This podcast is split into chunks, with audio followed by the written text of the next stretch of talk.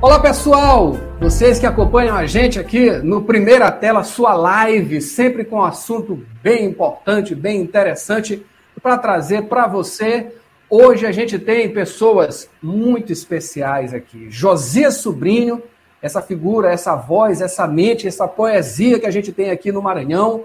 O nosso jornalista aqui, Zema Ribeiro, para completar esse time. Também Paulo Pellegrini e jornalistas aqui de grande calibre, né? Eu acho que eu estou fora dessa aqui por enquanto, né? Essa parada vai ser só entre vocês. Eu só vou dar o, o start para a gente começar esse papo, dando um alô, dando as boas-vindas. Josias Sobrinho. Olá, boa tarde a todos. É um prazer muito grande. É, os convites, quando chegou, chegou bem pra caramba, né? Porque é, Paulo foi feito pelo através de Paulo Pellegrini, né? É, bambam da da comunicação, da música, né? É, então a gente tem uma, uma relação muito próxima com família. Então, e vou falar de música, falar da, da, do, do de também para mim é uma grande alegria, um prazer, porque é uma coisa que tem muita importância no meu trabalho. Né? Foi mais ou menos por ali que a gente começou a fazer as primeiras, as primeiras incursões né? Pelo, pela cena musical de São Luís, do Maranhão e do Brasil.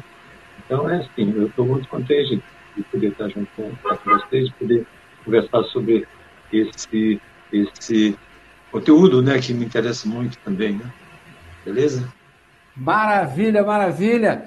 E para receber, né, eu, Adalberto Júnior, Zema Ribeiro, Paulo Pellegrini, vamos começar a ter uma vinhetinha agora, a gente vem com tudo.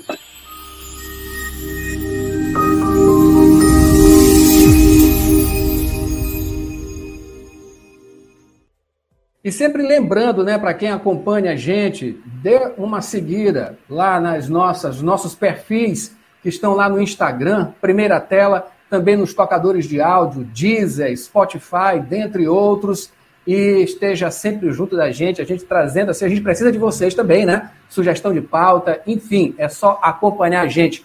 Josias, você é uma figura, eu acho que para a grande maioria das pessoas aqui do Maranhão, né, mas não estamos falando só para o Maranhão, estamos falando para o mundo, é uma figura muito conhecida, não só no São João, faz parte aí da nossa cultura local. A cultura maranhense tem ah, as composições de Josias Sobrinho, e Josias Sobrinho tem nas composições dele o Maranhão, né, de ah, uma ah, poesia de primeira grandeza. Isso aqui a gente não tem dúvida. Eu quero começar, eu quero me livrar, porque os caras que vão desenvolver essa coisa aqui contigo, Josias, é Zema Ribeiro e Paulo. Paulo, como jornalista, é, músico e acompanha aqui através lá da Rádio Universidade também, né? Já tem pelo menos quase. Tem mais de duas décadas já quase, né, Paulo Pellegrini? E Zema Ribeiro, que é outra figura, outro jornalista, acompanha, escreve bastante, tem uma produção vastíssima, não só uh, em termos de blog, né, mas em pesquisa também, né, aplicada ali com a música instrumental, entre outras coisas, né, é um jornalista completo que a gente tem, né, um dos mais completos aqui na área da cultura uh, da música maranhense, da cultura maranhense. Eu quero me livrar logo, Josias, perguntando logo o que que era e o que que é, né, pode-se dizer, o rabo de vaca. Bom, o rabo de vaca é uma formação musical que inicia em, em 77, 1977, é, precisamente uma montagem de Aldo Leite com, com o grupo da, de Teatro da Universidade, é, uma montagem do Saltimbancos. O Aldo estava é, preparando esse espetáculo e precisava de músicos para acompanharem os, os, os, os atores é, no musical. E a gente já tinha uma relação, eu e nós somos conterrâneos, assim, meio próximos também, temos algum parentesco. É, e ele já tinha trabalhado com ele em algumas outras ocasiões, é, ele já conhecia minha trajetória como, como músico, compositor, trabalhando com teatro também, já tinha algumas experiências. Então, ele me convidou para tomar conta desse, dessa parte da, do espetáculo, né, de, de coordenar a, o trabalho musical, é, os ensaios, a, o grupo que ia acompanhar, e a gente foi para um. Assim, começamos a nos encontrar, eu não conhecia nenhum deles, quase nenhum deles, só tinha um ou dois assim que eram, que eram meus, meus conhecidos. É, a primeira formação do grupo, ele tinha é, Manuel Pacífico, tinha Beto Pereira, tinha Mauro Travincas, tinha um Vitor Marinho, que era um, um violinista, né? Mais, mais velho que a gente, bem mais experiente, que tocou nos programas de rádio da, da, da Rádio Ribamar, acompanhava cantores né, nos programas de, de auditório que tinham na cidade. Né? Além deles, o, um baixinho que tocava pandeiro. E a gente começou a ensaiar isso, e durante os ensaios do, do, do espetáculo, outras pessoas foram chegando também. Depois veio Zezé, Zezé da Flauta, Zezé Alves, é, flautista, que estava começando, eu chamei Zezé para o grupo. Depois veio Jeca, né? E aí a gente começou a preparar esse espetáculo, acompanhando as músicas, e durante os ensaios, eu já tinha já um trabalho, isso foi em 77, estava é, sendo, estava sendo, já estava gravado Bandeira de Aço, já tinha as composições, já estavam prontas e tudo, pelas músicas que foram com Bandeira de Aço.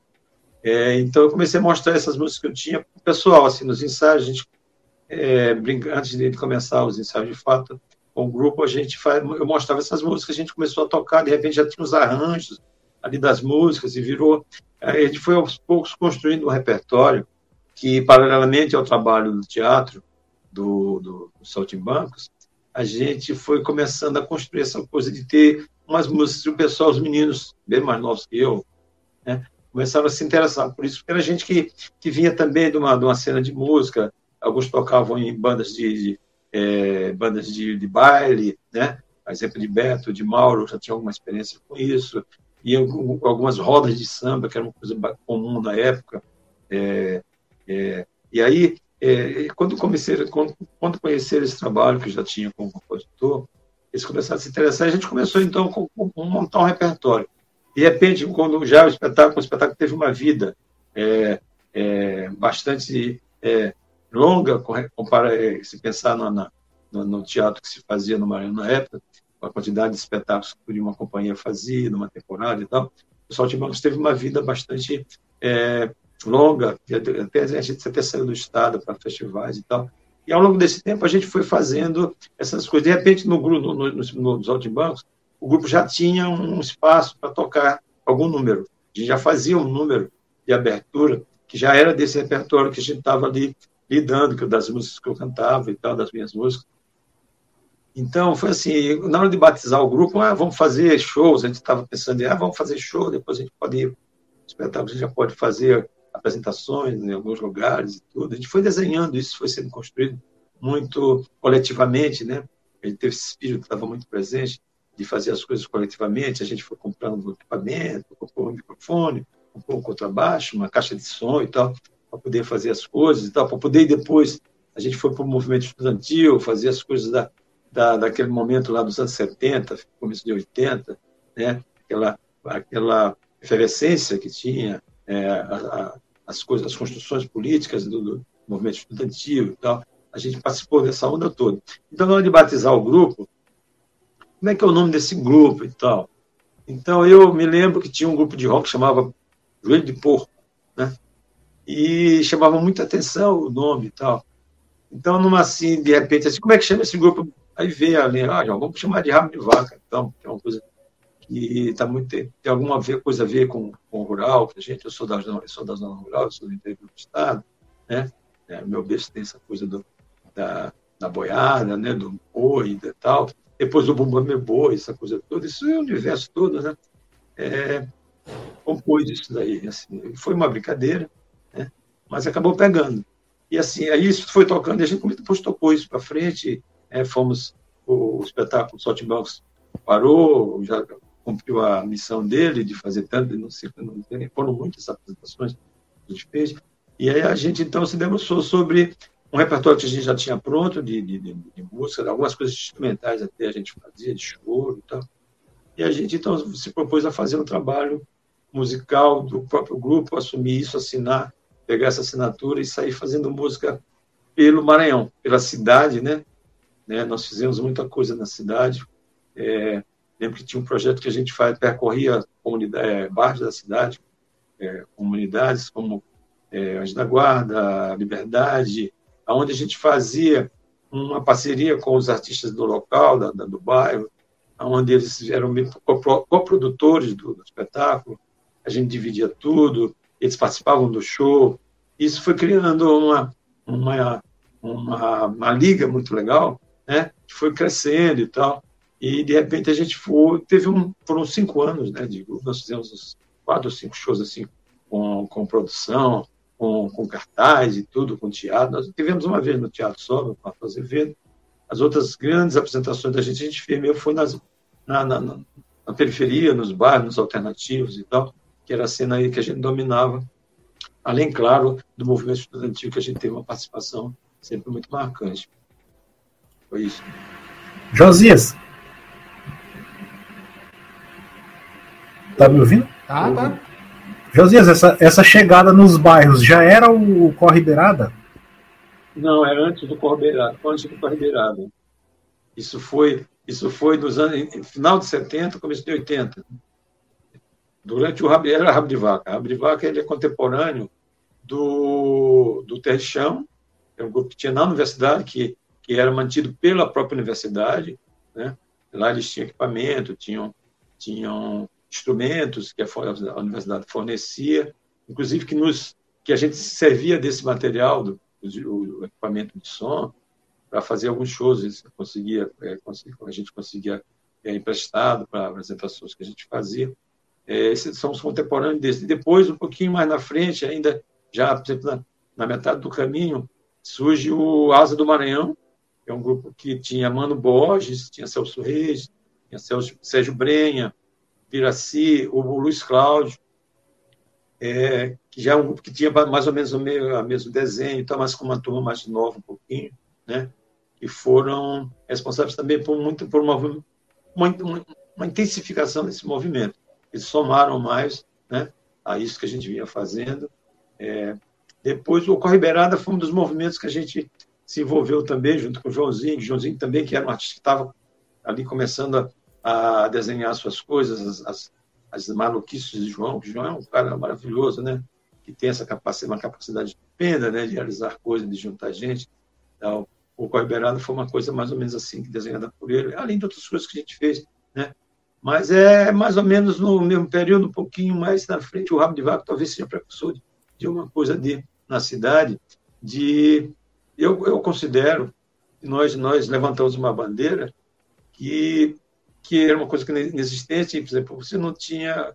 Quem trabalhava com música é, em São Luís tinha os bailes para tocar, né? A música autoral você não via na, na, cidade, a não ser no teatro uma vez por ano e tal. Um compositor se fazia alguma coisa, né? E a gente não, a gente botou a cara e foi tocar tudo enquanto foi canto. Né? Tocamos nos bares, muitos bares, né?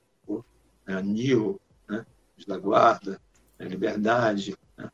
a Coab. O primeiro show do, primeiro show do Vaca, assim, com, de estreia dele como um grupo, foi no, no CSU da Coab, né, com uma produção de Lili e uma outra turma que ajudava a gente. A gente tinha uma turma assim que colaborava muito, né, de produtores, gente que era muito amiga da gente e arregaçava as mangas, porque a gente fazia tudo, né? A gente cantava, tocava, fazia, fazia música, carregava equipamento, né? E às vezes até pagava pelo negócio. Josias, salve para todos nós aqui. É, sobre, a, sobre a musicalidade do Rabo de Vaca, o que sons que vocês ouviam que de alguma forma influenciaram a, a musicalidade do grupo, além da cultura popular maranhense, a música brasileira, a música internacional, que tipos de sons vocês ouviam? E outra pergunta, é, a, a, digamos assim, a sua tríade de clássicos ali que me vem à cabeça agora, que são Catirina, Engenho de Flores e Dente de Ouro, essas músicas já estavam no repertório do Rabo de Vaca, são anteriores, são posteriores. Dá uma situada para a gente nesse contexto histórico aí do grupo, com as suas três, não grandes, mas as imensas canções, além de outras tantas, que a gente lembra de cabeça aqui: Catirina, Engenho de Flores e Dente de Ouro.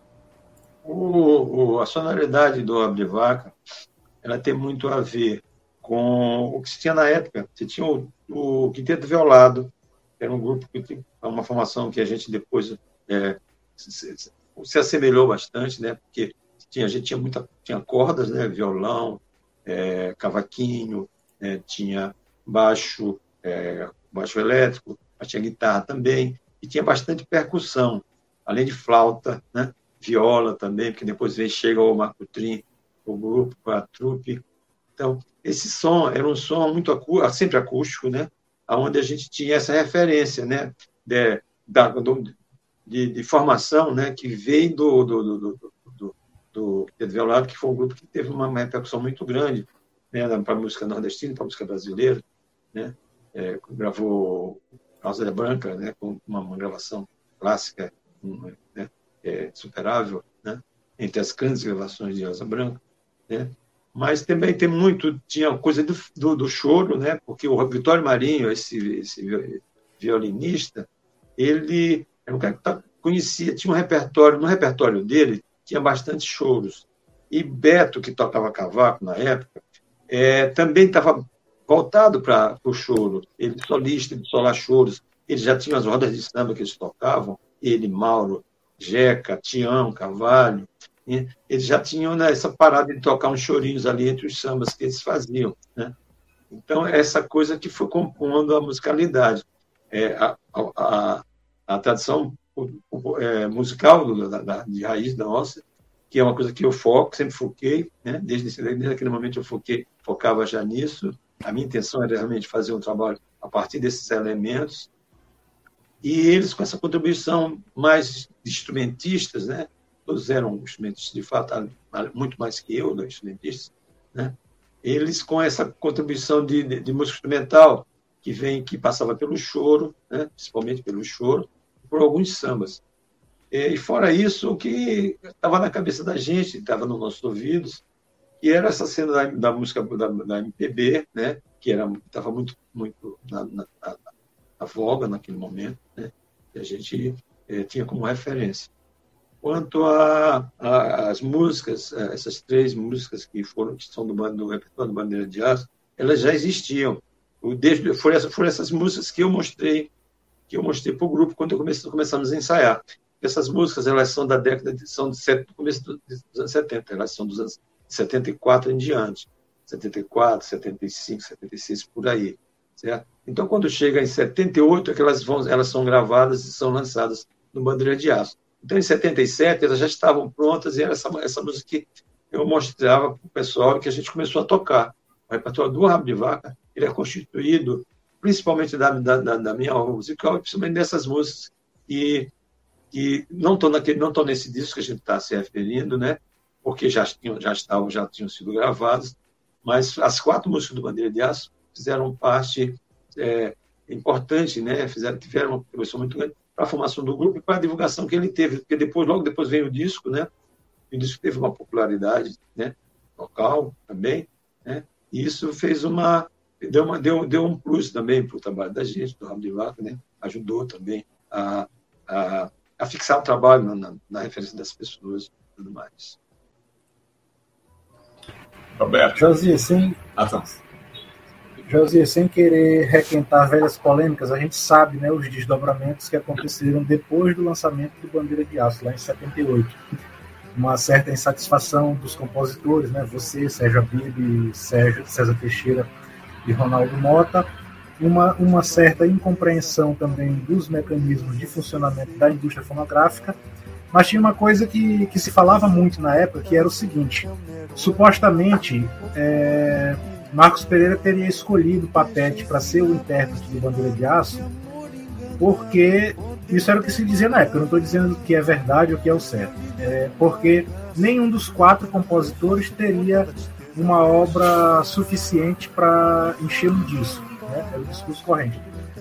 Agora sim, quando a gente ouve, por exemplo, o Vida Bagaço, que é esse, esse primeiro lote dessas 100 canções que se está lançando agora em 2023, a gente percebe que não é verdade. Josias já tinha uma obra que poderia ter sido Bandeira de Aço, um disco de Josias. O próprio César também devia ter. Tal, talvez Sérgio Abib, talvez Ronaldo Mota também. Eu queria te ouvir um pouco sobre esse contexto, né, sobre essa, essa, essa coisa de ter sido gravado por Papete no, no Bandeira de Aço, que para o bem para o mal, com, com mágoas e com alegrias, acabou virando de fato um, um disco que é considerado certeiramente um divisor de águas na música popular brasileira produzida no Maranhão. Eu, Bandeira de Aço, de fato, é, é, uma, é, um, é um disco né, é fundamental né, para a música, essa música que a gente faz, né? Nós fazemos, né, que a gente fez, que a gente faz, né? Para o que se constituiu como cancioneiro maranhense, a partir dali, né? Para também é, essas coisas da, da, da tradição popular é, serem consideradas música, música popular, né? Saírem de, do gueto, né? Do folclore, essa abordagem e tal, se transformarem numa canção, né? né? Com todos os elementos de canção e tal, tudo mais, toda a roupagem e tal. O Bandeira de Aço contribuiu para isso, sem dúvida nenhuma. É, as polêmicas elas aconteceram, um, também por conta de desinformação de, de parte né, das pessoas. Eu, por exemplo, a minha, foi a minha a primeira experiência com, com música gravada. Nunca tinha sido, minha música nunca tinha, nunca tinha sido gravada antes. Eu não sabia como é que era o processo, como é que as coisas se davam. Sonhava com isso, né? Claro, porque a gente quando começa a fazer música, somente naquele período lá, a gente sonhava com o disco, né? Sonhava com tocar no rádio, aquela coisa toda que alimentava, né? Uma, um, toda uma obra, né? Toda uma obra e toda uma, toda um, toda uma capacidade de, de comunicação e tal que era possível a partir dali.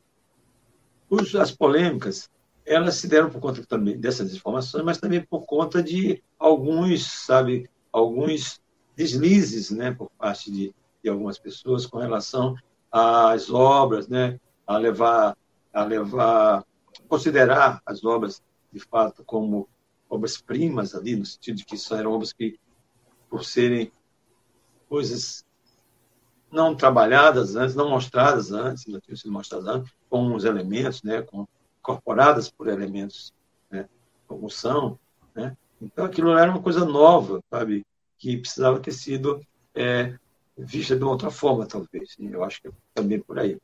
Mas, por exemplo, por que, que a gente não foi não foi convidado para gravar? O Papete era, era, um, era, um, era, era um artista do cast da, da Marcos Pereira. Era um cara que era padrinhado pelo Marcos Pereira e que ah, fez, por exemplo, aquela coleção toda do Marcos Pereira. O Papete era um percussionista que fazia aquela, aquela, aquele molho lá, que tocava no disco, né, que fazia as pesquisas junto com, com o Marcos Pereira e tal. Então, ele tinha uma relação muito próxima desde, lá, desde o Jogral, lá em São Paulo, né? Onde Marcos Pereira gravitava por ali, ele também, ele, era músico da casa, né? Então ele, ele era tipo um padrinho, né? ele era muito, muito próximo. E o Papete foi escolhido também por essa razão, né? Já ser um artista que já, já tinha uma carreira na, na gravadora, né? Nós éramos ilustres conhecidos, né? É.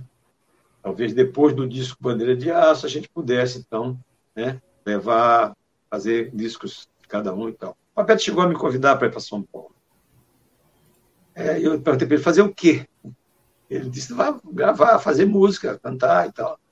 Eu disse, não, não estou afim não. Sabe? A gente tinha uma rejeição, a gente tinha uma, a gente tinha uma, uma, uma, uma resistência muito grande com relação à coisa da mídia, sabe?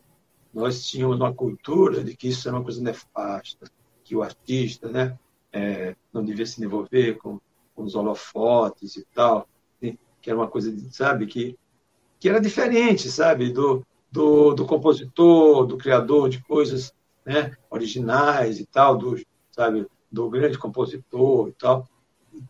E esse tem uma cultura que, que, que, envolvia a gente em torno disso. E, por conta disso, a gente se negava a participar, a não querer, não querer por exemplo, não, por que, que eu não, não, não, não, não aceitei o convite?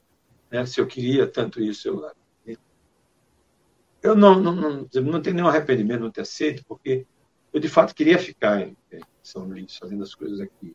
Né? Porque a necessidade de fazer as coisas aqui, de permanecer aqui fazendo as coisas, é, contribuiu de alguma forma, contribuiu de alguma forma, para que a gente tenha essa coisa, essa, para, que, para que hoje nós tenhamos né, uma coisa como está. Porque se, por exemplo, se eu tivesse ido para São Paulo, para o Rio, quando, o Rabi Rock, por exemplo, não teria acontecido, teria sido uma coisa que não se daria, talvez. Né? Pode ser que o Asa do Maranhão viesse a cidade e tal. Mas, assim, não foi por conta disso. Não, não houve convite nenhum, tá certo? Eu não sei porquê, até porque eu tive muito pouco contato com o Marcos Pereira. O contato foi, foi sempre com o Papete, até quando a gente se comunicava, depois a gente rompeu por conta dessas polêmicas, dessas, histórias todas que rolaram. A gente passou um bom tempo sem se comunicar. Passou 10 anos para lançar o disco aqui em São Luís, né? Só depois de 10 anos foi que veio fazer o lançamento aqui. E que ajudou, isso ajudou também a fazer com que o disco criasse cada vez mais importância, porque as polêmicas naquele momento lá, esse tipo de polêmica, as coisas que envolviam ele e tal, que era uma cultura do momento, né? foram criando também nele um, uma aura né? de, de, de, de, de, algo que, que, dado a polêmicas, né? algo dado a comportamentos é, malucos, né? De, de, de, de rejeitar tipo de, de, de, cena ou de, ou, de, ou de mídias e tal. Né? Então, o Bandeira de Aço é uma série de coisas que acho que tem muito a ver com a nossa cultura, com o que a gente faz, como a gente faz, pelo menos fazia, né? a gente faz coisas que a gente, o jeito que a gente tem de fazer as coisas, né? É, a gente é meio assim, né? É meio bicho de bicho do mato, né? Eu acho. Eu sou bicho do mato. Eu nasci no meio do mato, lá Tramaúba. Maravilha, Roberto, maravilha. É. é. só uma, uma pequena participação aqui, né? Colocando até a, a música de fundo aqui que a gente tem. O Paulo mandou aqui pra gente. Faz parte aí dessas novas gravações, né? De Josias. De fundo aqui a gente tem foto de Josias, direto lá do blog de Zema Ribeiro, né, que faz essa pesquisa, que traz essas informações né, maravilhosas. Né? Então, através de, de Zema, a gente fica sabendo de muita coisa, não só daqui, né, do Maranhão, mas também do Brasil né, e até de fora. E é uma, uma maravilha. É, eu queria registrar rapidinho aqui, pessoal. Não sei se o som está muito alto, acho que não, né? Tá tranquilo? Tá tranquilo, tá tranquilo né? Tá tranquilo. Beleza algumas participações aqui. A Lenita Pinheiro, a Rose Carvalho, a Vanessa Serra, grande DJ Vanessa, a Ana Socorro, o Joãozinho Ribeiro. Olha o luxo dessa live, viu, meu amigo? Gisa Franco. Gisa a... Franco no perfil Giro, Giro Nordeste. Giro Nordeste. Ah, é Gisa que está lá no Giro Nordeste? É Gisa Franco, é. Grande Gisa Franco também, né? Não deixa de ser uma figura também está associado a essas coisas todas através do Santo de Casa e também lá na Rádio Timbira, junto com o Zema, né? Uh, e a Ana Socorro, ela faz uma pergunta aqui. Gostaria que, de, de, que, que Josias ressaltasse a relação da música e o teatro na década de 1970, também a vinculação dele ao Laborarte. Mas não se preocupe, a gente volta daqui a pouquinho para essas polêmicas aí, viu, pessoal? Tem mais polêmica, com certeza. Então, Josias, respondendo essa pergunta da Ana, essa associação aí da música e do teatro e também o Laborarte, né, que foi uma, uma manifestação quase que concomitante com essa coisa toda do rabo de vaca, não é isso? É, o, o rabo de vaca ele começa em, começa em 77. O Laborarte é criado oficialmente em 72. Né? Eu participei do grupo durante três anos, três, quatro anos. É, depois, depois do grupo, então, mais ou menos um ano depois, eu estava no. Eu já estava no, no, no, ramo de vaca. A relação com teatro, teatro e música, para mim, é muito estreita, né? porque eu sou, eu sou um compositor que também, que aprendeu também a compor, trabalhando com teatro, né? musicando textos é, de autores diversos, né? aonde eu recebia o texto já com as letras prontas e tudo, e a gente tinha uma conversa ali rápida, o que, que vai ser, o que, o que precisa, o que fazer e tal. Então eu ia para casa de, fazer essas melodias.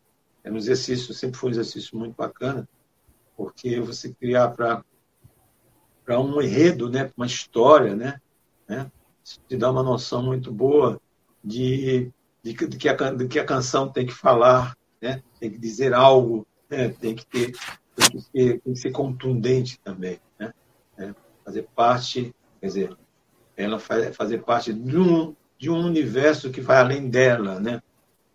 Então, eu sempre fiz música para teatro muito ligado, muito relacionado a isso. Então, o, e, e, nos anos 70, anos 80, o Teatro do Maranhão era muito, houve uma efervescência também no teatro. Nos anos 80, 88 e 90, nós tivemos uma cena muito rica de, de produção cultural, de produção artística, né? E passa pela música, passa pelo teatro, pela poesia, né, pelas artes plásticas, tudo estava muito fluindo, muito bacana. porque coincidia com aquele momento político também, né, onde a gente era chamado né, para participação, onde a gente tinha que tomar uma posição, porque era necessário, era premente, né, os novos né, se armarem das suas ideias né, em prol da liberdade, em prol do bem-estar social e tudo. Então, o teatro ele também estava nessa mesma compondo esses elementos da cena. E o teatro musical, ele aconteceu muito, né? Vários grupos trabalharam com musicais, né?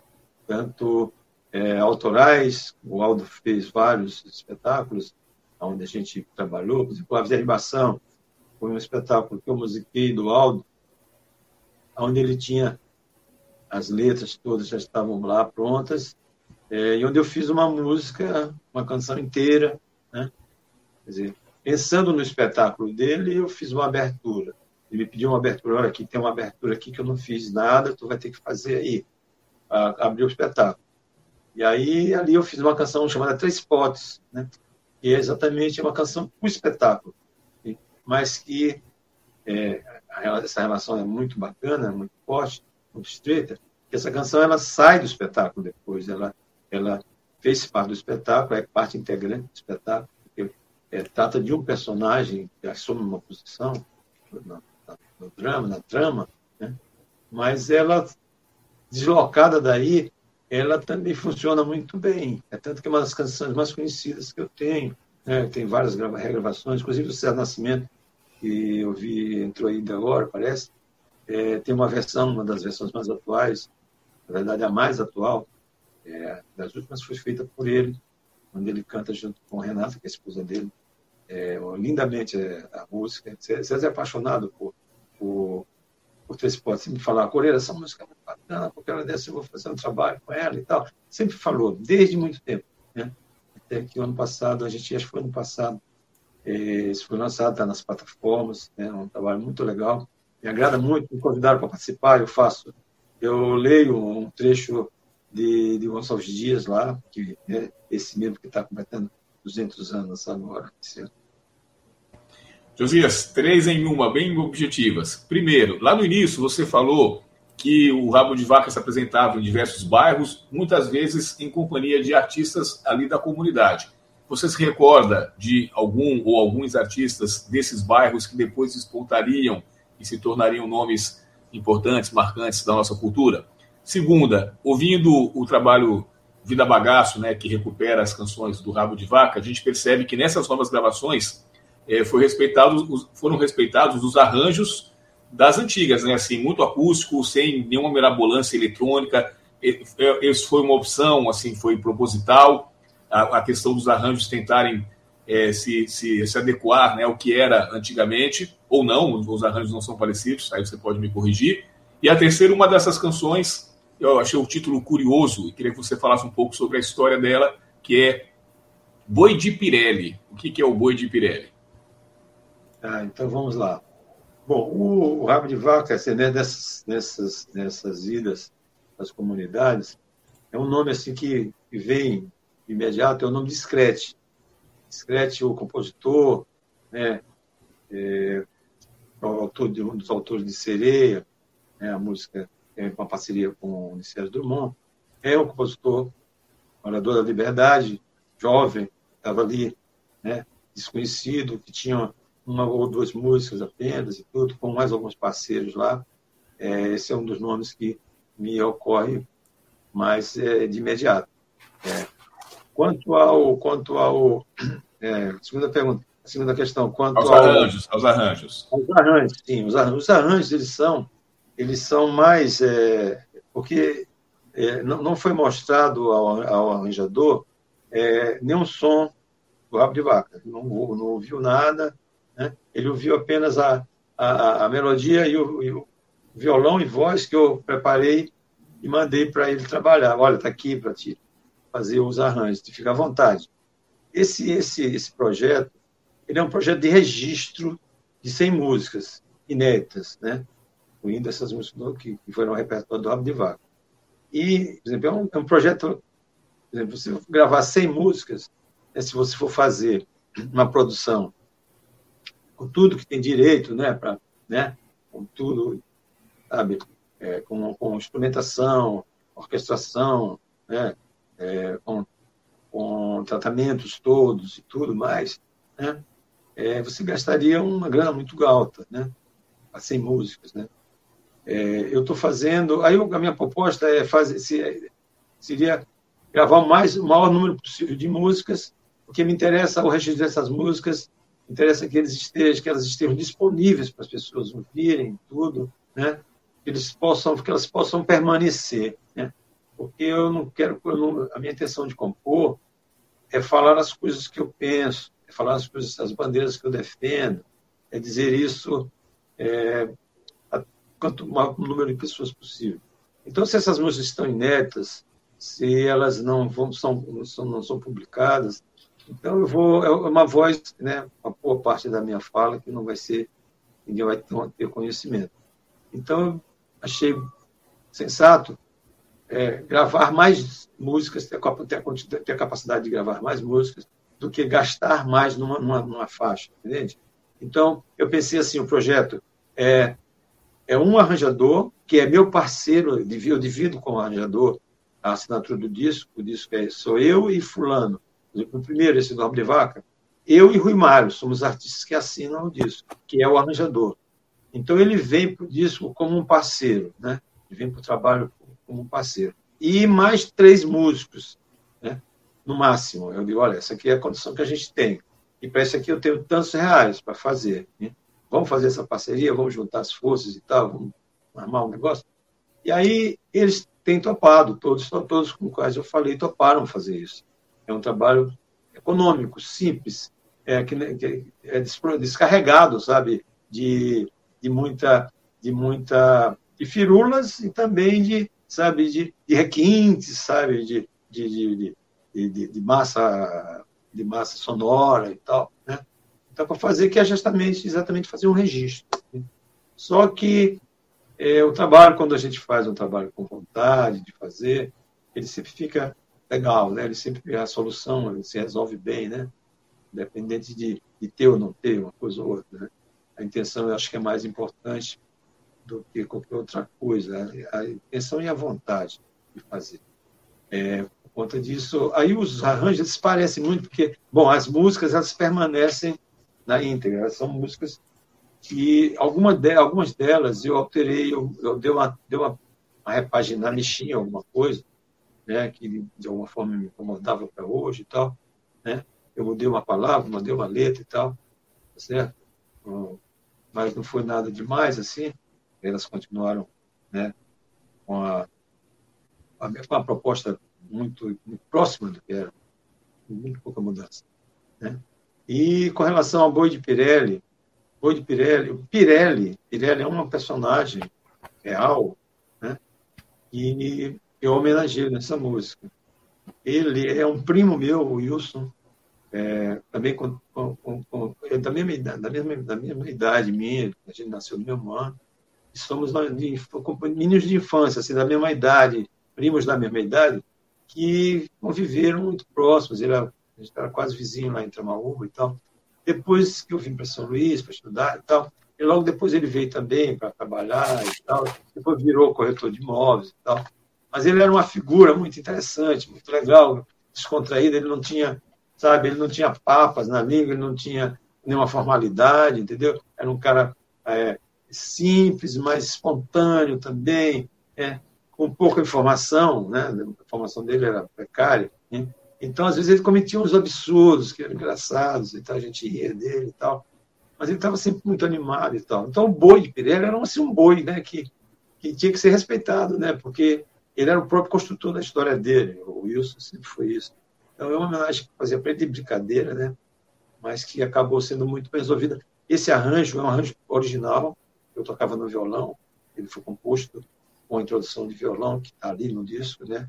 O Israel é quem toca o Israel, que faz aquele violão lá, Israel Dantas, dentro do arranjo de, da, da, da, direção musical de Rui. Né? Então, é um arranjo que tem uma, que tem uma, tem uma pincelada de música, música clássica, porque eu, ao mesmo tempo eu era aluno de João Pedro Borges, aluno de violão clássico na Escola de Música de João Pedro, eu fui aluno de João Pedro há um bom tempo. Então, não muito tempo, né? Um tempo bom, né? Um tempo bom. E isso foi influência daqueles, daqueles solos de violão e tal, e eu tentava tocar, e até hoje eu não consegui tocar direito, mas ele me, me, me possibilitou né, fazer uma coisa legal, que se, essa música eu gosto muito dela. Ela já, ela, ela já tem, de fato, ela não é uma música totalmente ineta, em disco, né? Eu gravei essa música num disco, no vinil, tem o meu rosto assim nos dois lados, né? Mas eu não considero o arranjo dela bem resolvido é, em termos de, de, sonoridade. Aí por conta disso eu quis recuperar ele, assim como vou fazer com algumas outras desse disco, né? que estão de um lado, um lado que foi sintetizado, mas naquele período lá ainda com pouco recurso de, de, de sintetizador e tal, porque hoje você faz muita coisa né, com sintetizador que parece, parece instrumento de verdade. Como tem sido feito, o Zé Américo está produzindo, produziu o terceiro volume que a gente vai lançar na próxima semana. Ele trabalha muito com plugin de instrumentos e tal, e você ouve ali tranquilamente.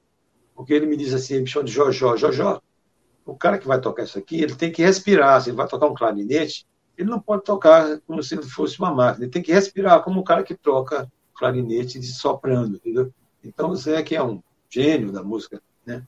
um gênio da música brasileira, né? um arranjador, um produtor, né? tem uma contribuição muito, muito bacana para a música brasileira, né? tocou muita gente, produziu com muita gente, né? ele é um sábio também. Então ele diz assim, é, tem, o cara tem que respirar, tem que respirar porque aí a coisa vai. Né? Então, esses são esses recursos. Né? Por conta disso, disso é, é, é possível fazer mais música. A gente está tá no. Vamos lançar o terceiro e o quarto já está na linha de produção. Outro dia, Zé Cabaleiro me disse: rapaz, está parecendo uma produção industrial. Todo dia tem um disco novo. Tá? Mas eu não tenho medo disso, não. eu tenho música bastante, então, mais importante para mim é colocar elas no mundo. Maravilha. A minha pergunta, a minha é, é, indagação aqui era justamente sobre isso, né? É, tu vens aí de um, de um período é, ali do começo dos anos 70, que é marcado também pelo começo das primeiras gravações mesmo, né, valendo, né, de Bumba Boi, entre outros, né, vários músicos também, já daqui, já do, é, do, teu, do teu naipe, né, é, gravações. E a gente vê que hoje o mundo ele é muito rápido, né, e eu acho que tu tem te, te, te, adaptado muito bem, né? Enfim, com essa meta aí de gravar 100 músicas, entre outras coisas, né? Eu acho que tu, tu, tu chegaste com uma certa facilidade hoje no streaming, né? A gente vê essa coisa da internet com muita velocidade. É, da mesma forma que elas aparecem muito rápido, elas somem também, né? Isso aí é uma, é uma coisa intrínseca a esses períodos, né? Eu queria saber o que, que mudou mais e indo também para ao encontro do que tu falaste, né? De querer que as pessoas escutem o que tu pensa, o que tu, o que tu, tu uh, imagina, o que tu, enfim, o que tu, o que tu pensas. O que, que mudou mais, né, desse período para cá? O mundo ou o Josias Sobrinho? Ou os dois mudaram muito? Enfim, qual a, a, essas relações? Quais são essas relações, né? É, nós mudamos, né? Porque aqui, o mundo nós fazemos parte do mundo, né? A gente é que faz ele rodar, a gente faz ele girar, né? E a gente mudou junto. Eu sou um cara invocado por tecnologia, adoro isso. Aprendi isso com meu pai. Meu pai era um caboclo do interior, um cara do interior, mas muito ligado nas coisas, né? No rádio, levou o rádio lá para Tamaúba, levou a TV lá para Cajadi, né? Tinha um motor de, com gerador de energia, que só na, na em Cajari não tinha energia um certo período, lá. mas a gente tinha em casa lá um motor, que era um motor da, da usina de, de, de, beneficiamento de arroz, e gerava energia luz elétrica para a gente em casa e tal. Né? Então, meu pai assim, é um cara que via muito isso. É tanto que isso influenciou muito meus irmãos, meus irmãos mais velhos são engenheiros, né? São voltados também para isso e tal. Eu que depois desguiei para o outro lado, né? Mas eu sou muito volto, muito interessado por isso. Computador é um negócio que eu gosto, adoro. Né? Eu monto, desmonto as máquinas que eu tenho em casa, eu mexo com elas de cabeça para baixo, viro e torno e tal. Né? E, por exemplo, os streams. Eu, os streams, eu sou um cara que trabalha com streaming já há bastante tempo. Né? Eu tenho um canal no YouTube onde eu botei, eu fiz uma, fiz uma série no YouTube chamada é, Canção de Amigo, que tem mais de 120 vídeos. Esse foi feito durante boa parte da pandemia, é, publicando intérprete, pessoas interpretando as minhas canções e tal. Né? É, além disso, por exemplo, atualmente eu tenho um trabalho de, de disponibilização de música nas plataformas. Eu trabalho com uma distribuidora, né? as pessoas me mandam os seus trabalhos e tal, e eu vou, né, preparo, entrego para a distribuidora, né? É, e depois vai para as plataformas. Eu, tanto faço isso com o meu trabalho, quanto faço para alguns amigos e outras pessoas que me procuram a fazer isso. Então, eu sou um cara que, que quer acompanhar o tempo, sabe? Porque senão você vai ficar para trás e, e fica para trás, perde muito, né? Eu acho que eu sou assim, eu sou, como eu falei no começo, eu vim do interior, eu saí do interior para estudar.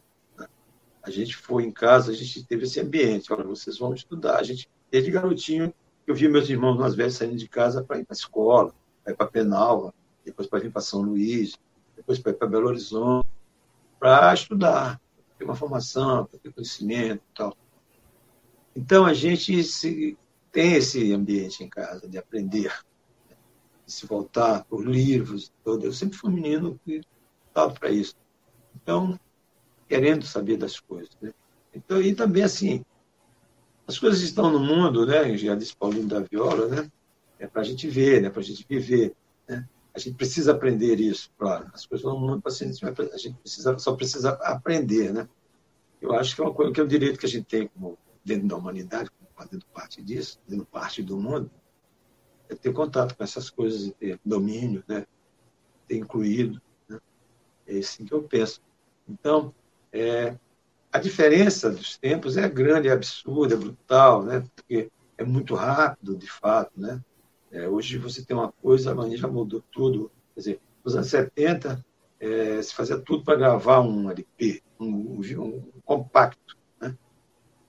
É, que era gravado numa fita Larcon, assim, né? gravava de uma vez tudo.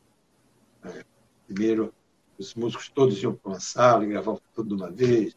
Depois a coisa foi se aprimorando, só gravar um de cada vez, tal.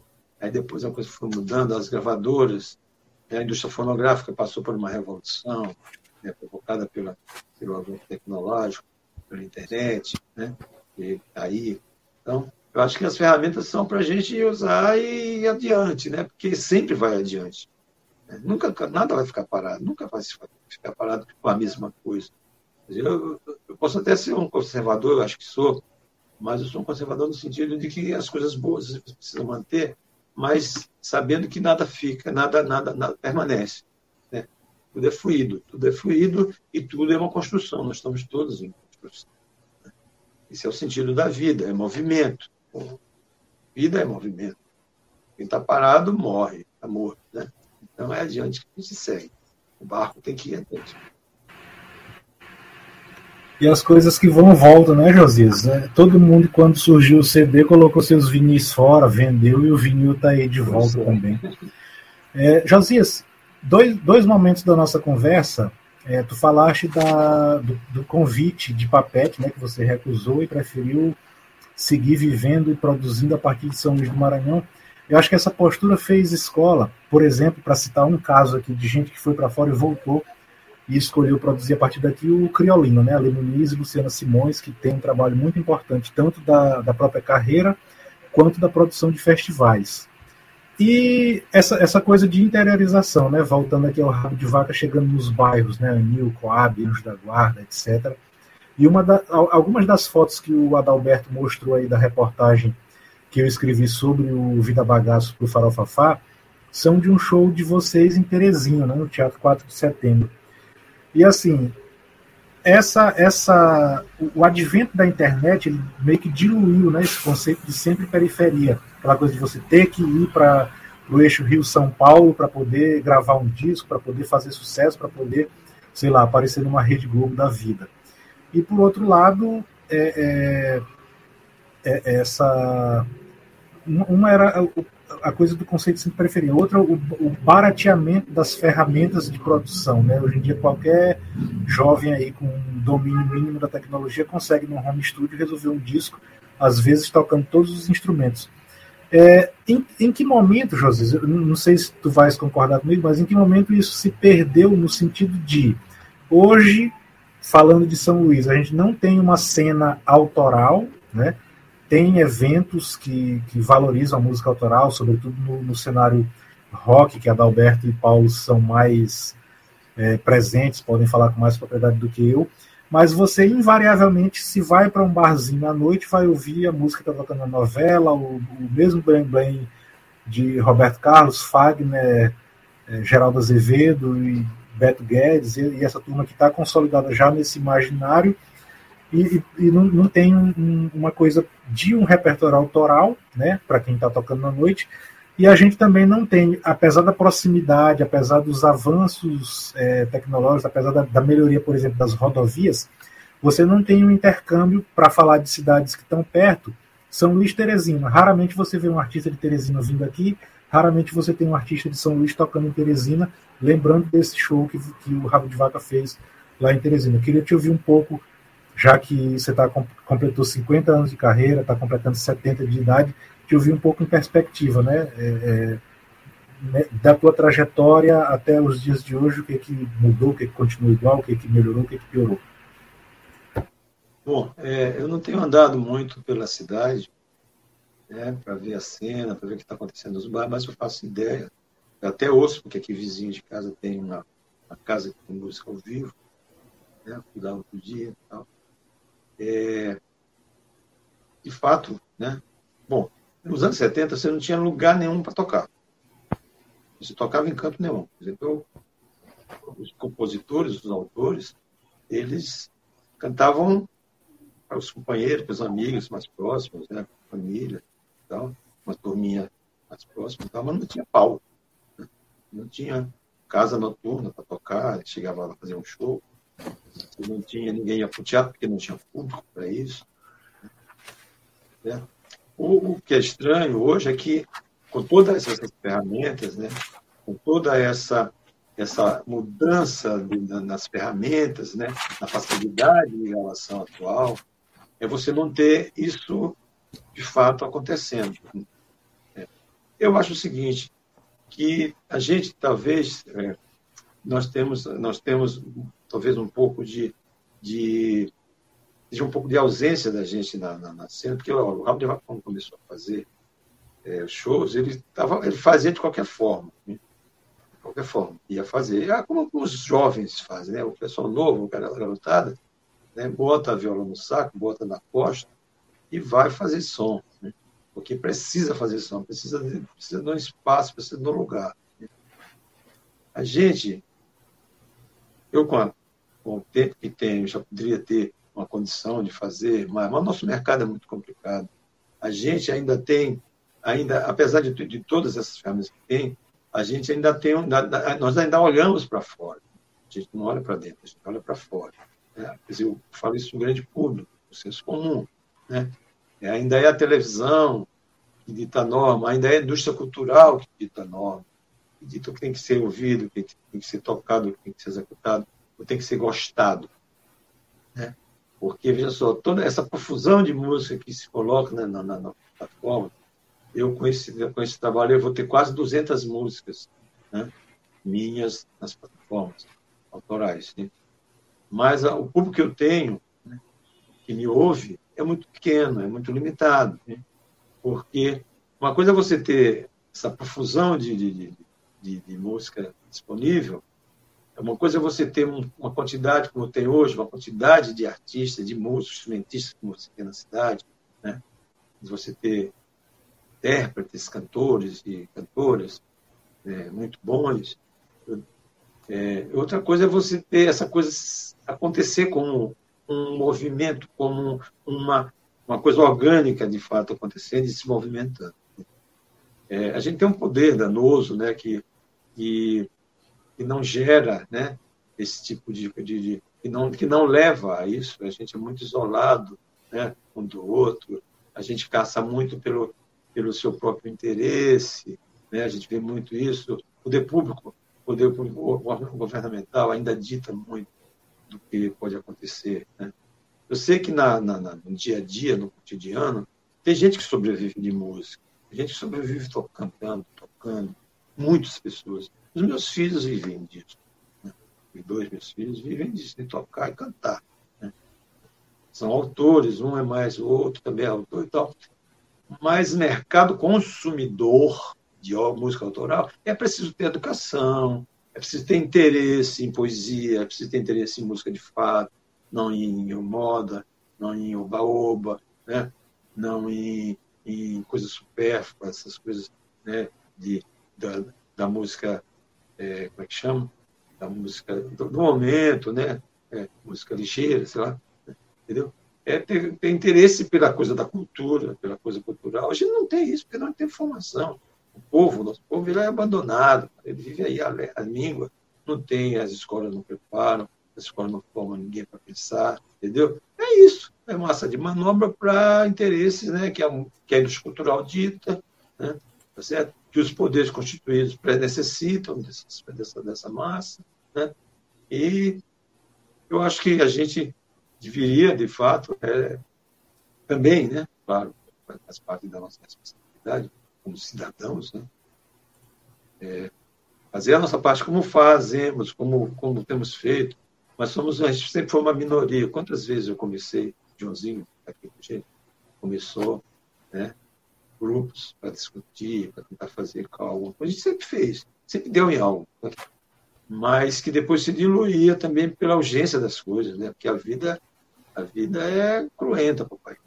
Ela te, uma, ela te pega assim e diz, olha, resolve que eu não gosto. Né?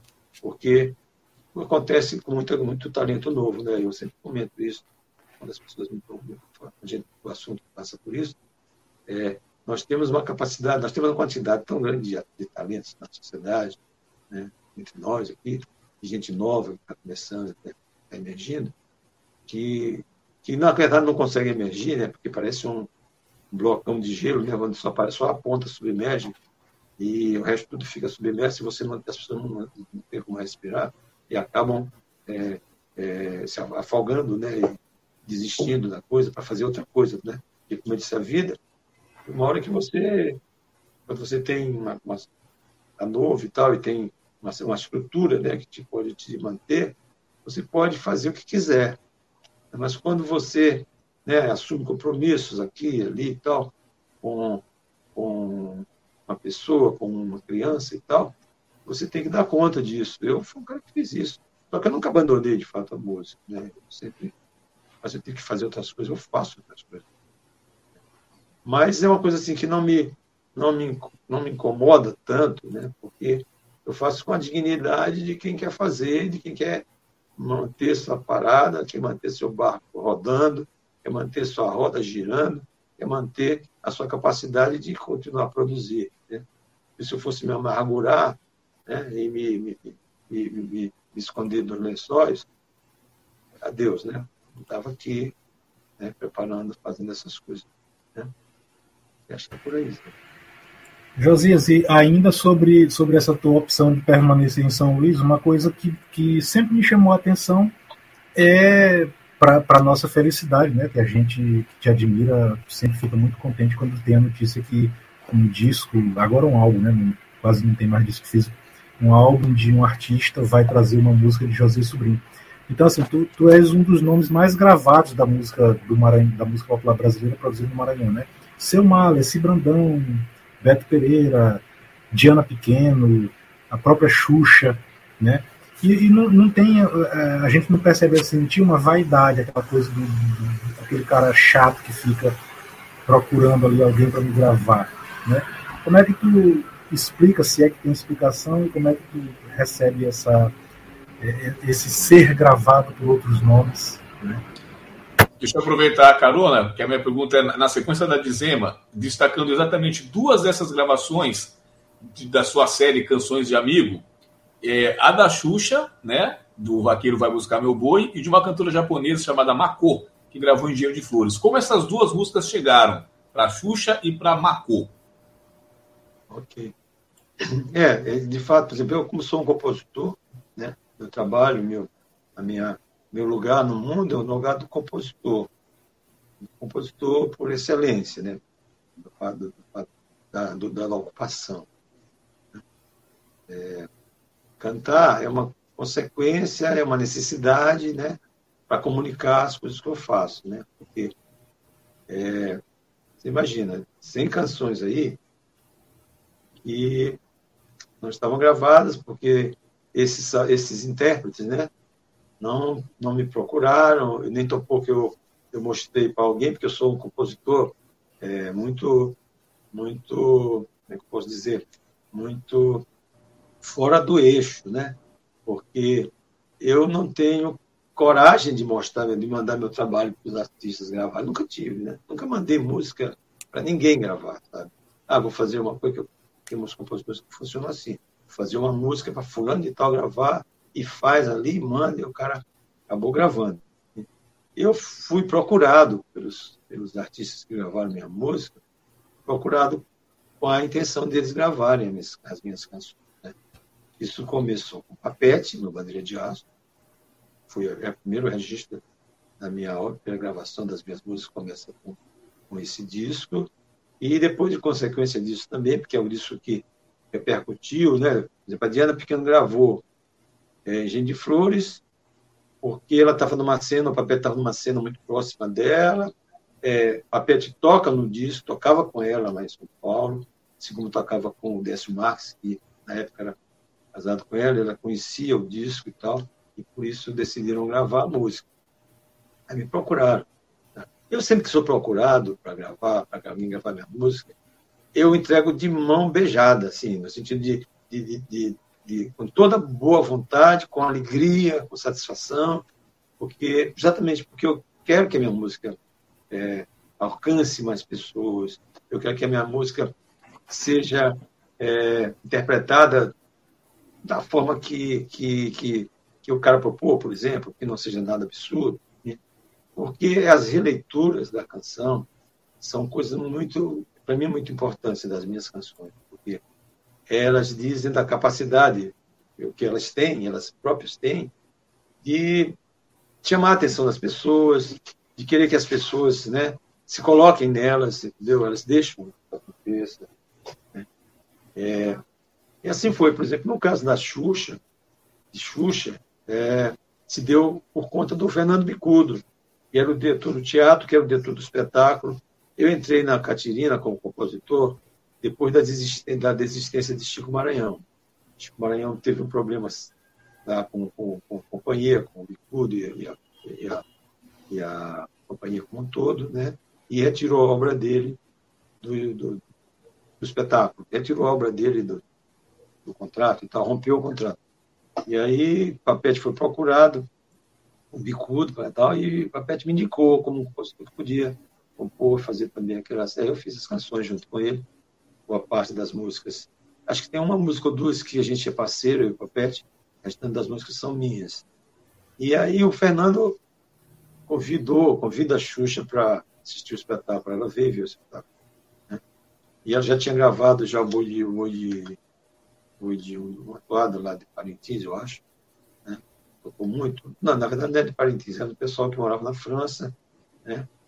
E que era um bom meu boi, com, com a levada lá de Parintins. Que, por sinal, a levada de Parintins é uma levada que sai daqui da Baixada, do boi da região de Cajari, de Viana, do pessoal que foi lá o garimpo, que foi lá para aquela região, para em busca de trabalho e tal, e eles fundaram aquele boi lá. Se, se você ouvir o boi que toca lá em Cajari, em Viana, em Penal, você vai ver muito da célula desse boi lá de Parintins. E hoje, inclusive, é curioso, porque o boi de Parintins, ele entra na Baixada pela, pela parabólica e chega lá e ele se, ele se, se institui como um boi verdadeiro, como um boi original e tal, que as pessoas começam a copiar lá na região. Então a Xuxa veio para assistir o espetáculo, daí, daí resolveu gravar a música. Fernando, não sei se convenceu ela isso, não. Sei que ela gravou a música, é um boi de zabumba. É, gravou com o arranjador Sullivan, arranjador dela, gravou aqui no, no teatro mesmo, com o percussionista daqui, Jeca, Lazico, Cico. Né? E no caso da, da outra, da Macor, da Marco, né? a Macor, Macor é uma cantora que mora no Rio de Janeiro, morava no Rio de Janeiro, né? Inclusive tem um trabalho de Chico Buarque, elas fazem, ela com mais, mais quatro ou cinco, fazem, são acho que as mulheres do Chico, um espetáculo já tem um tempo. Hoje parece que ela volta para. Ela vive na ponte com o Japão. Esse disco da Macu é arranjado pelo Israel Dantas, é, que é esse maranhense que, produ, que produziu e arranjou o segundo álbum da, da canção, do Canção em Canção.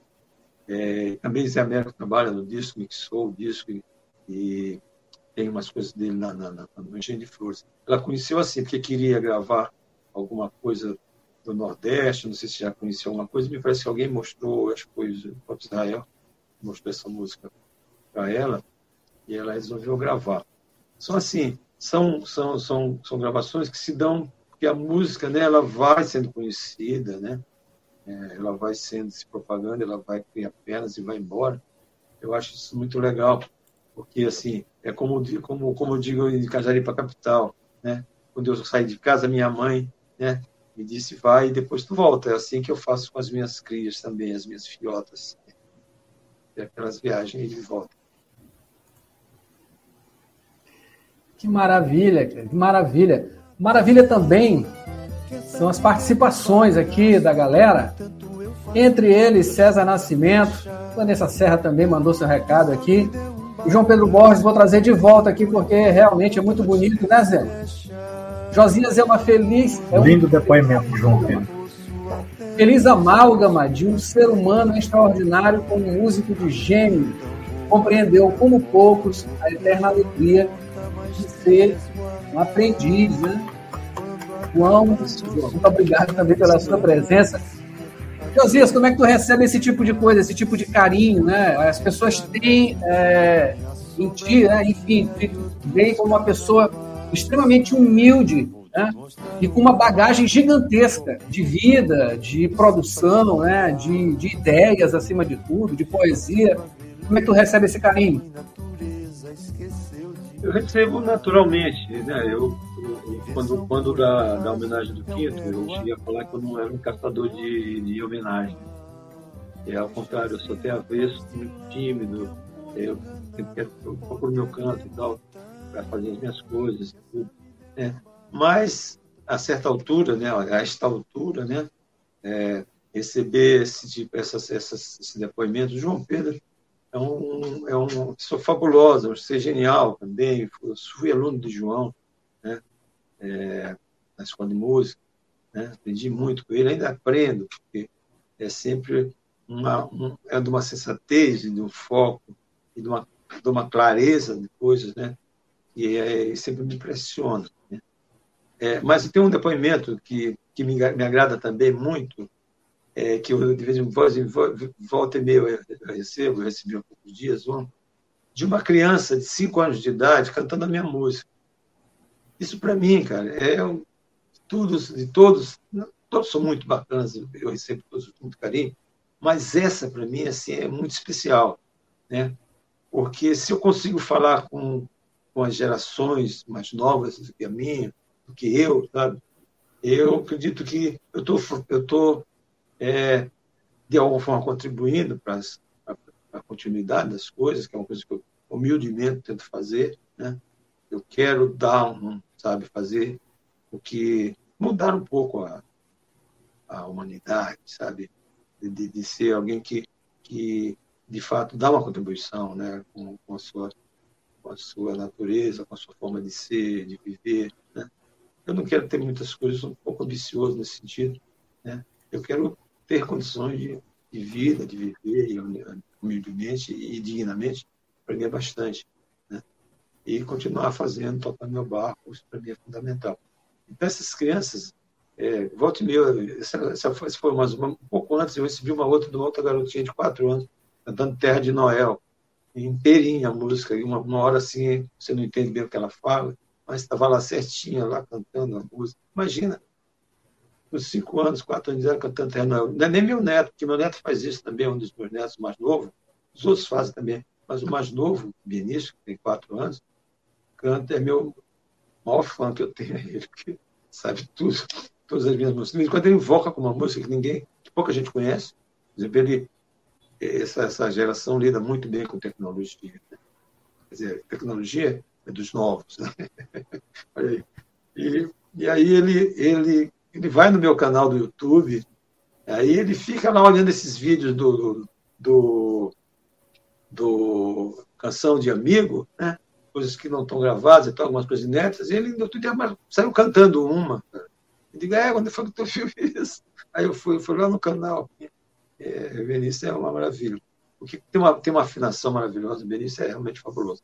Aprende com muita facilidade as coisas. As crianças são assim, né? As crianças são capazes de, de tudo. A gente que às vezes, né, é, faz, rema ao contrário, né? Rema contra, né?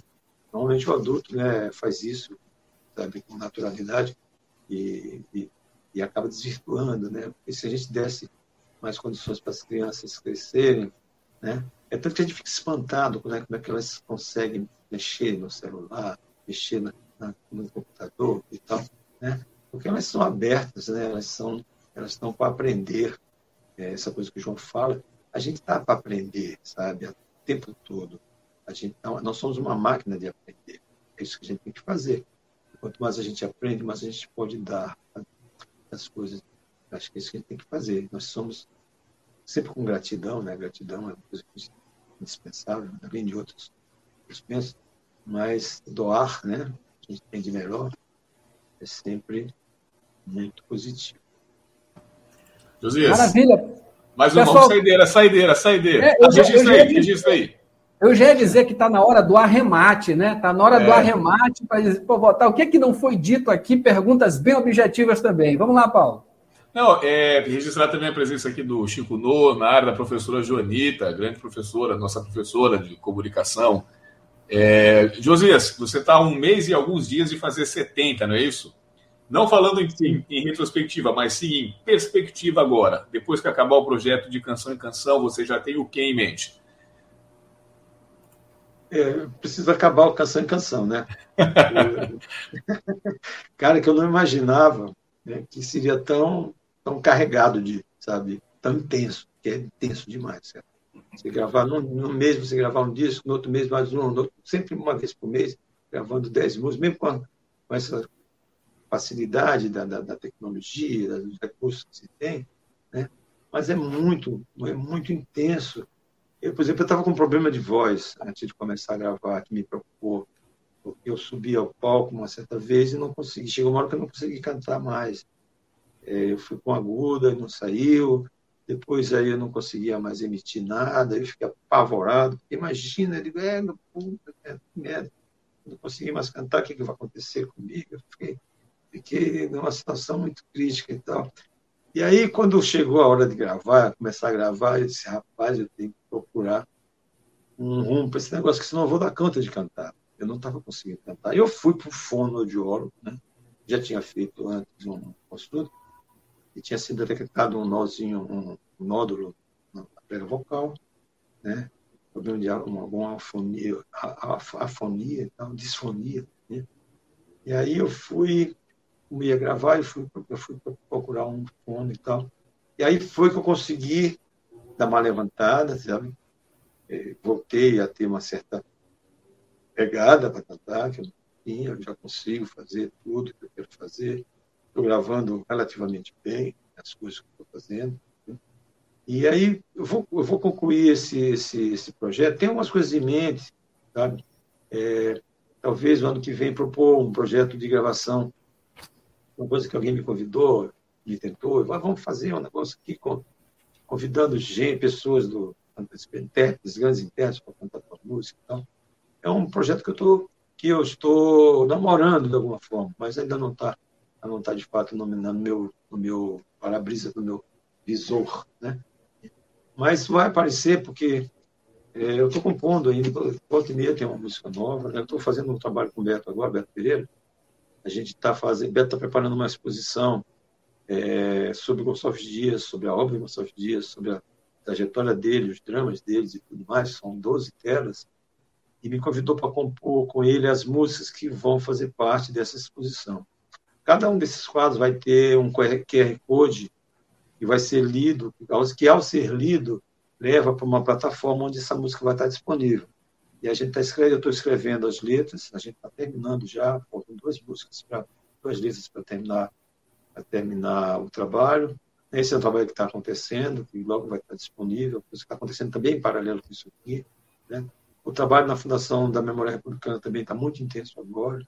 Então está uma carga bastante. Eu tenho, tenho pouco tempo para pensar no futuro, mas eu continuo pensando no futuro. O futuro é o caminho, sabe? A gente tem que, que estar simplesmente sabe? Pensando na frente. E aí é isso que eu estou fazendo também. Ainda não tem nada de concreto, mas é assim, é com essa, com essa intenção, com a intenção de fazer, a gente vai arrumando o jeito. As coisas virão. Josias, semana que vem, então, próximo lote de canção em canção, e aí show de lançamento, fala pra gente. É, bom, eu tinha um show planejado, já, inclusive ia fazer uma coisa com o Sérgio Abib, Sérgio é meu parceiro numa das músicas do álbum 2, né? o Mágico do Mundo, uma música que a gente compôs para uma peça de teatro, é, que é linha de, de Tasso Borracha, chamado é, Quem Pariu Mateus. É uma música é, essa música, inclusive, no disco é dedicada ao, ao, Celso Borges.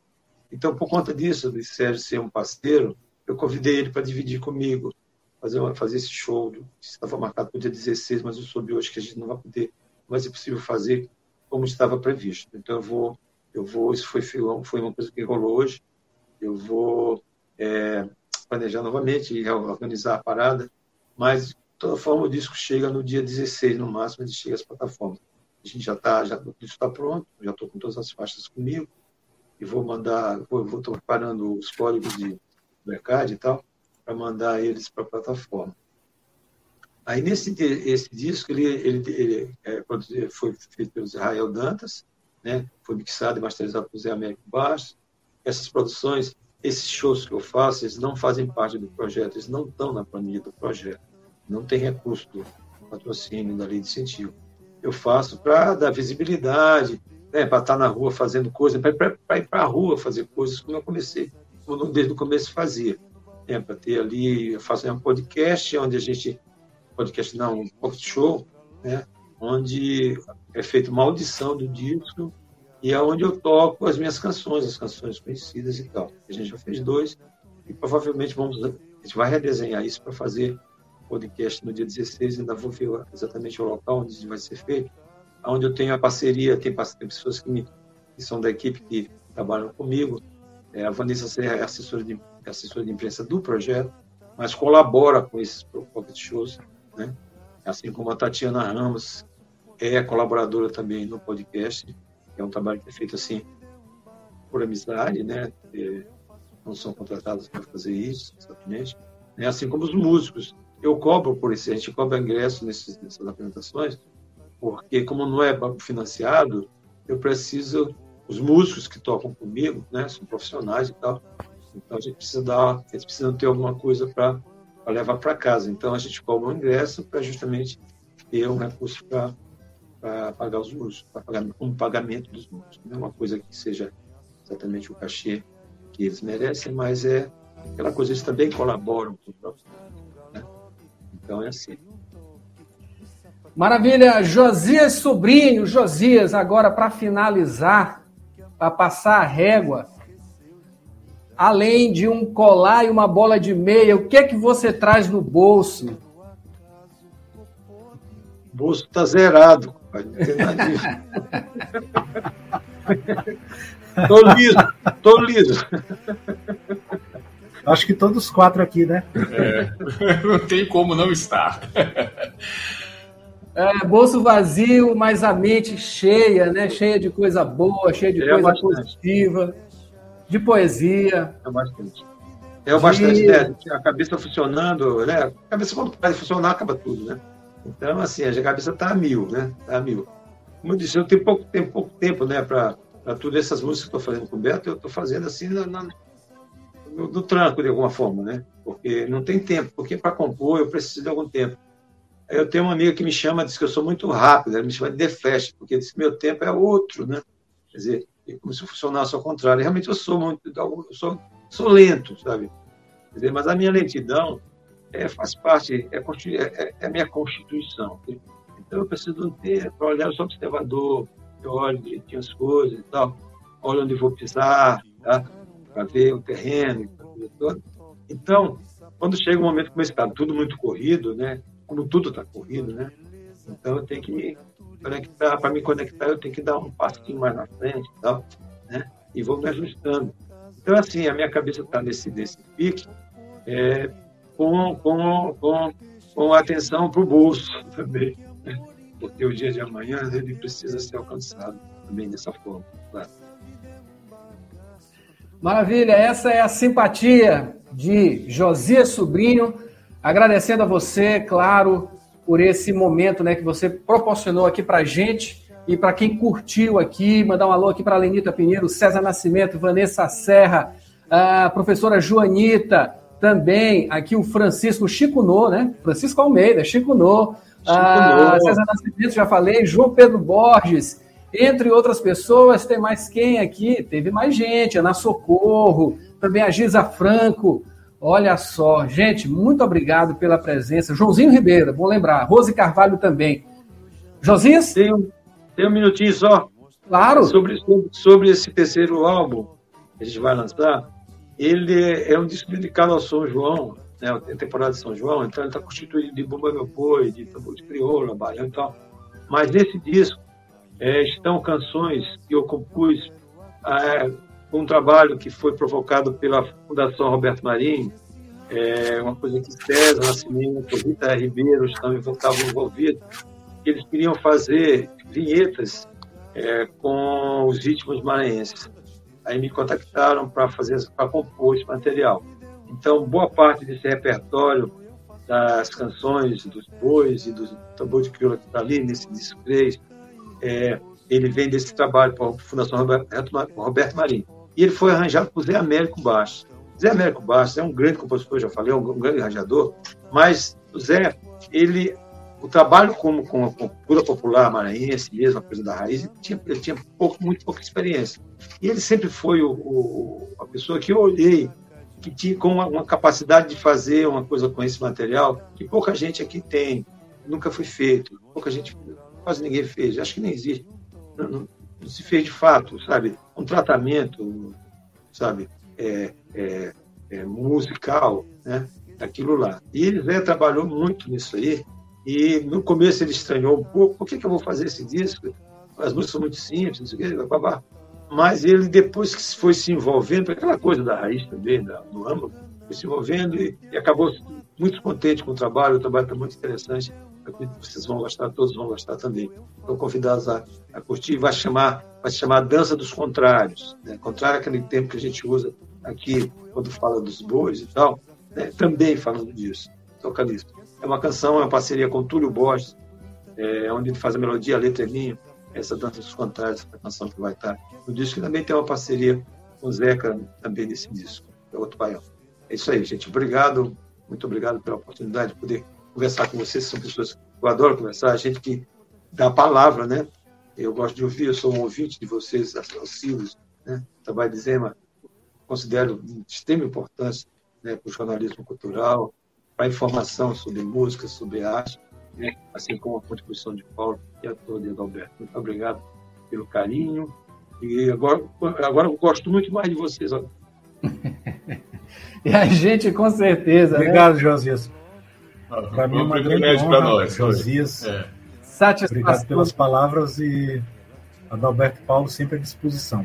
Maravilha, a gente agradece também, Zema Ribeiro, né, por ter participado aqui com a gente para ajudar nesse, nessa travessia que a gente fez aqui é, com esse rapaz né, de Cajari que veio para cá, né, de para lá da Ponta da Areia, e a gente gosta muito dele, né, demais, e vai continuar gostando porque ainda tem muita coisa para mostrar e tem muita energia também. É com essa energia de Josias Sobrinho que a gente se despede. Josias, muito obrigado. Paulo Pellegrini, Zé Ribeiro, o pessoal que acompanhou aqui, a Larissa, apareceu aqui no finalzinho, Larissa, Arlete Santos. minha querida, te adoro Parabéns, obrigado pela conversa boa. Está aqui, Arlete Santos Borges, muito obrigado também, né? Em nome é, de quem aí a gente a, a, agradece essa presença aqui. E confira com a gente na próxima semana mais entrevistas aqui. César Nascimento, ótimo papo, parabéns a todos, obrigado, César. A gente tem que ter César aqui também, né? Vamos logo fazer esse convite aí para César vir para cá, né? Tem que chegar a vez dele aqui também.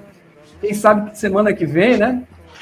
É isso aí. Pessoal, a gente se encontra em uma outra, outra oportunidade na semana que vem com mais algum assunto interessante aqui no Primeira Tela, sua live, sempre com assuntos importantes. A gente volta na semana que vem. Continue com a gente, não só aqui no YouTube, como também nos nossos perfis nas redes sociais, Instagram e também a Spotify, Deezer, Google Podcasts, entre outros. Um abraço a todos e até a próxima. Até. Até a próxima, querido. Obrigado.